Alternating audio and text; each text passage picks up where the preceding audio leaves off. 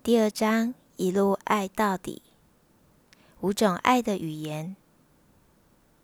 巧门提出，可用以传递讯息和接收爱的讯息有五大类行为。了解这些类别，能够帮助我们分辨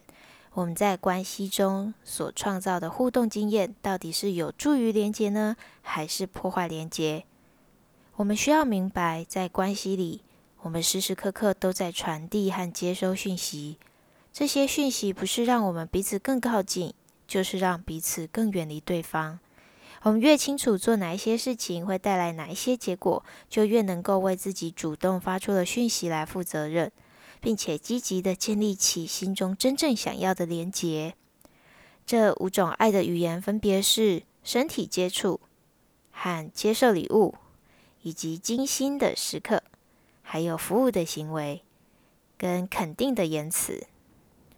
嗯，我喜欢将这几种语言比喻成不同的燃料汽油，像九五、九二、九八。每一个人都有自己接受爱和表达爱的主要方式，这些方式就像是能填满他们爱的油箱专属的汽油。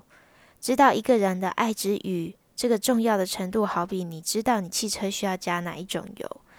如果你的车需要加的是无铅汽油，可是你却为它加了柴油，或是在柴油引擎里面注入喷射发动机的燃料油，过不了多久，你的车子就会故障，让你卡在半路中，动弹不得。